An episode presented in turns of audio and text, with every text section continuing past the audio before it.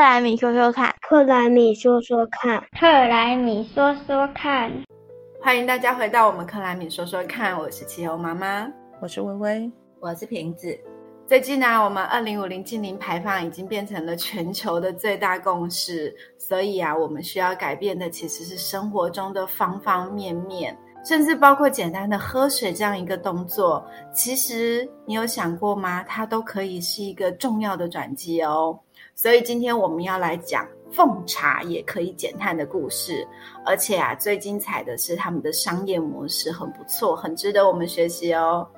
嗯，所以你们知道吗？奉茶原来是台湾特有的传统，诶我本来以为是中国传过来的习惯，说没想到是台湾特有的。感觉还蛮抚慰我们台湾说最美的风景是人的形象。说我家在我小时候就真的是超乡下，然后我也有印象在山路上真的还会有诶甚至啊我爸爸也其实常常会在各种神明生日啊或祭祖旺季的时候会煮一桶茶，放在我们家祖塔的山路边给需要的人饮用。后来啊，就是常常剩下太多，那就表示大家都会自己带水，需要的人越来越少，所以我爸也就懒得做，然后从此我们家也没有再做奉茶了。哎，这边我来补充说明科普一下，以防万一有人不知道什么是奉茶。在台湾啊，早期的社会中啊，因为我们乡间往往人烟稀少，交通不便。为了体恤长途跋涉赶路的人，让他们可以暂时休息解渴、补充体力，再接着赶路。所以呢，在某些重要的十字路口，就会放置一个茶桶，写着大大的“奉茶”两字。这就是早年台湾的奉茶文化的由来。那后来，因为社会开始进步繁荣，奉茶两个字也就引申为就是招呼并且感谢来访的重要宾客或者是客人。但也因为社会开始进步繁荣，所以奉茶的大茶桶只变成是一个象征的意涵，而非使用的意涵了。可是我现在我在爬山的时候，有一些那个山山路的步道里面，还是会还是会看到有一些奉茶的小茶桶，而且那个看到的时候，眼泪都要滴出来，真的。因为爬山的时候水最重啊，你又不用带食物，我们又不是要去露营，所以那个其实最重的重量就是要要喝的水去背去嘛，所以。一般大家会算好，说我我如果要喝多少水，我就背多少水就好，也不会背太多。那像有一些呃厉害的登山客，他们其实就是说，如果你背超过你需要的话，它本身就是一个错误，因为你到有水源的地方，你就可以补充了，对不对？那可是有的时候，在真的很偏僻的山路里面，半个人都没有，也没有水源。可是你一看到那个，哎，真的有茶桶的时候，那个那个感动是，把水背过来这里的人真的很了不起，耶。嗯，而且而且其实，呃，我我其实一直在想说，他那个水桶放在那边不会自己那个蒸发掉那个水嘛？这这其实，哎，呃。一直有人固定去把那个水桶填满，我觉得那个心意本身是很感人的。所以其实奉茶它的本意是要救急，让很渴的路人有有有办法喝两口水，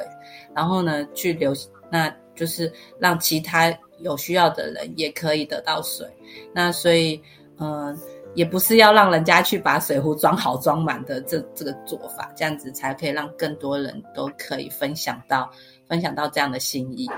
嗯，对啊，其实我最近有一种感觉啊，就是疫情之后，疫情开始之后的感觉，就是感觉我们台湾人变得很容易陷入焦虑感，然后都养成囤货的习惯，什么东西都要抢购，然后囤积起来，囤口罩、囤卫生纸、囤鸡蛋，现在还囤快筛。又不是仓鼠，囤了这么多，还要囤机票，对不对？其实很多根本都到后面，其实都用不太上，很容易变成浪费吧。所以如果大家碰到呃奉茶的茶桶，千万不要拿自己的水杯去装好装满的，要留给更多需要的人。好，总之啊，我今天想要分享的就是在山路的奉茶之外。我们在台湾有城市里的奉茶行动，在台湾啊，有一群做 IT 的年轻人，又是年轻人，年轻人正是我们未来的希望啊！他们就想要做一些环保减碳的活动。那他们其实是从荒野出来的，他们在书里看到我们过去奉茶文化中的减碳智慧和人文关怀，尤其是他们平常的日常生活，他们都会自己带水瓶，可是常常水喝完的时候都不知道去哪里冲水分，所以他们就觉得，哎，他想要从解决自己的问题开始出发，然后他们就找到了这个奉茶的方式，然后他们就换个不同的形式。然后在现代社会中，希望可以重新的把这一个奉茶的文化找回来。然后他们还有去参赛哦，参加那个总统杯黑客松，然后有受到唐凤的认同，然后也接受了总统的颁奖。这个故事真的太励志了，完全就是我现在最爱的生活减碳案例啊！学姐很静下，我们现在应该要切中主题来讲我们今天的主角。嗯，我们今天的主角啊，就是奉茶行动最帅气的喝水方式。他们的 slogan 啊，就是用科技创新重现奉茶文化，让随处都有饮用水，邀请你一起喝出减塑影响力。听起来是不是很厉害？其实啊，他们做的就是透过在城市里发起新时代的奉茶行动，透过 APP，你可以找到邻近的供水点，就像 Upike 的 App 一样。他们也是一个地图 App 的概念，可以定位你的位置，然后显示你所在区域的奉茶点。那我们可以想象一下这个情境模拟题，就是我们现在走在路上啊，感觉口渴想要喝水，可是你早上出门带的水已经喝完了。那通常我们过去的做法可能是我今天就走进便利商店去买水，那这样是不是就会多了一个瓶装水的保特瓶的废弃物？可是呢，现在有了奉茶这个概念，我们只要拿出手机，打开奉茶的 app，显示出你离你最近的供水点，其实就是饮水机，我们就可以拿自己的水瓶去装水啦，借此就可以减少购买瓶装水的频率，因为少买瓶装水。当然也就可以达到减塑的目的喽。我觉得这样很不错，因为我大脑里面内建的 app 就是只有那个捷运站有一些会有饮水机可以让我装水，所以有了这个 app 的话，就是呃出门一整天或者是出去骑脚踏车的话，诶有需要水的时候就就省了去去买瓶装水的这个动作，那又免费又减速。就感觉真的是一个很好的、很好的解决方案。我喜欢这个主意。我们台湾年轻人真的是很厉害。然后，其实我有跟奉茶的发起人伟成他吃过饭。他上次受邀来高雄演讲的时候，他本人就是一个眼睛有光的年轻人啊，就是我最爱的这一种。他们善 用你的口味这样子吗？因为就是这种，就是这种就是最棒的典范呐！他们可以善用自己的专业，那伟成的情况就是资讯工程的科技力，然后做出对这个社会有益的解决方案。然后我就觉得最棒的其实是他的商业模式，他们走的啊，就完全是一个羊毛出在猪身上的商业模式。那什么意思啊？就是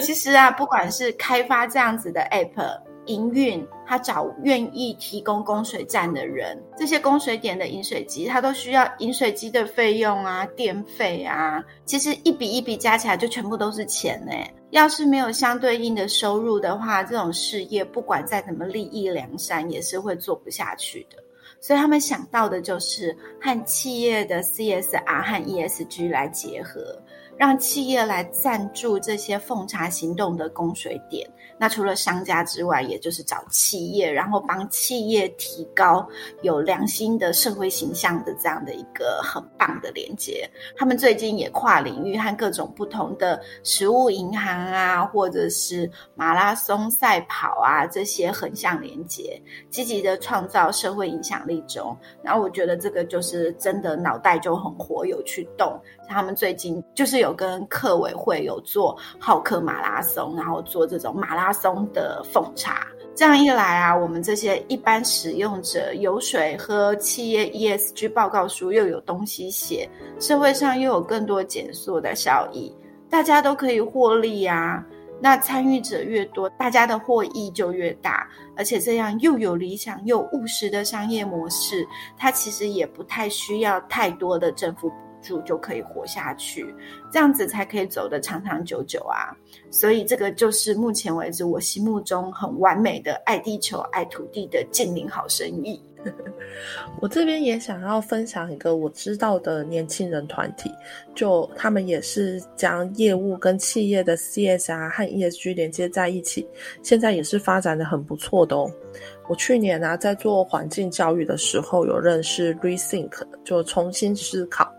那他们的宗旨呢，也是减费跟减塑。那他们呃，我觉得算是目前使用社群力来号召群众参与、影响力最大的一个 NGO 组织之一。那他们最主要是透过净滩的行动，还有一些创新的环境教育啊、沟通设计等等，然后让就是身为海岛子民的台湾人们，我们可以重新去看见海洋跟环境的问题。所以有没有看到重点？他们一直在讲就是沟通设计。这个 Rethink 里面的主要成员就有很多是设计背景的。那他们除了自己做之外，他们也乐于跟企业合作。比如说，像二零一八年上线的这一本《海废图鉴》，它就是 Rethink 跟花旗银行还有 RC 文化艺术基金会的共同合作，是用比较创新的方式，将海洋废弃物汇整为一个怪物图鉴。那运用他们的设计专才，那同时整合虚实，除了线上阅览之外呢，他们还实际就是呃落地。然后走访全台三十几所国中小，那推动这个创意环境教育的课程，将海洋带进教室，这就是一个 NGO 跟企业 ESG 结合的有效案例啊！也再次证明我们自己做可以，然后但是结合更多人一起做，效果会更好的道理。我也觉得现在社会企业或是这些比较环保。的概念的 NGO 啊，在获得一般消费者高度认可之前呢，是的确发展出和企业 CSR 和 ESG 连接这个点很重要。因为现在大多数的环保公益的 NGO 真的很多，那有一些是必须要靠政府的补助才有办法运作。那所以只要政府的裁员资金不太够的时候，呃，要不他们就是马上就失去。失去可以营运的的的那个的呃燃料，然后应声倒地，要不就是变得非常的虚弱，就活不下去。那口口声声说要发展永续，那我们知道永续是三个面向，不只是环境，还有经济和社会。所以如果只有举着环保，那虽然有很高的社会公益，但是经济这一块组织本身没有办法永续，那就再多，真的也是没有办法实现理想啊。对啊，其实，在奉茶行动的故事上哦，我觉得接下来最完美的发展，应该是要回到所谓的使用者付费，就是羊毛还是希望它可以出在羊身上，因为就是我们这些消费者。我们如果都愿意支付我们的获益所带来的相对成本的话，它可能会是一个比较正常的模式。因为就算不多，但其实它不只是一种心意，也可以养成我们一种我有得到好处了，所以我需要付出也是刚好而已的这样子的一个成熟的心态。不然，像我们如果吃惯拿惯了，把我们养成巨婴心态，也是还蛮麻烦的。就像现在。要知道，我们要得到这些干净饮水的本身都是有价的，不是免费的。我们如果去买瓶装水要钱，觉得理所当然，那为什么奉茶这种公益行动就活该要免费呢？这奉茶的背后，一样需要人力、物力、财力各种资源的投入啊，收点钱应该也不为过吧？那既然想喝水，又想要减速，我自己是愿意付费的。刚开始，我觉得他们也可以做个打赏性质的付费模式，初期这样应该也可以补小补一下。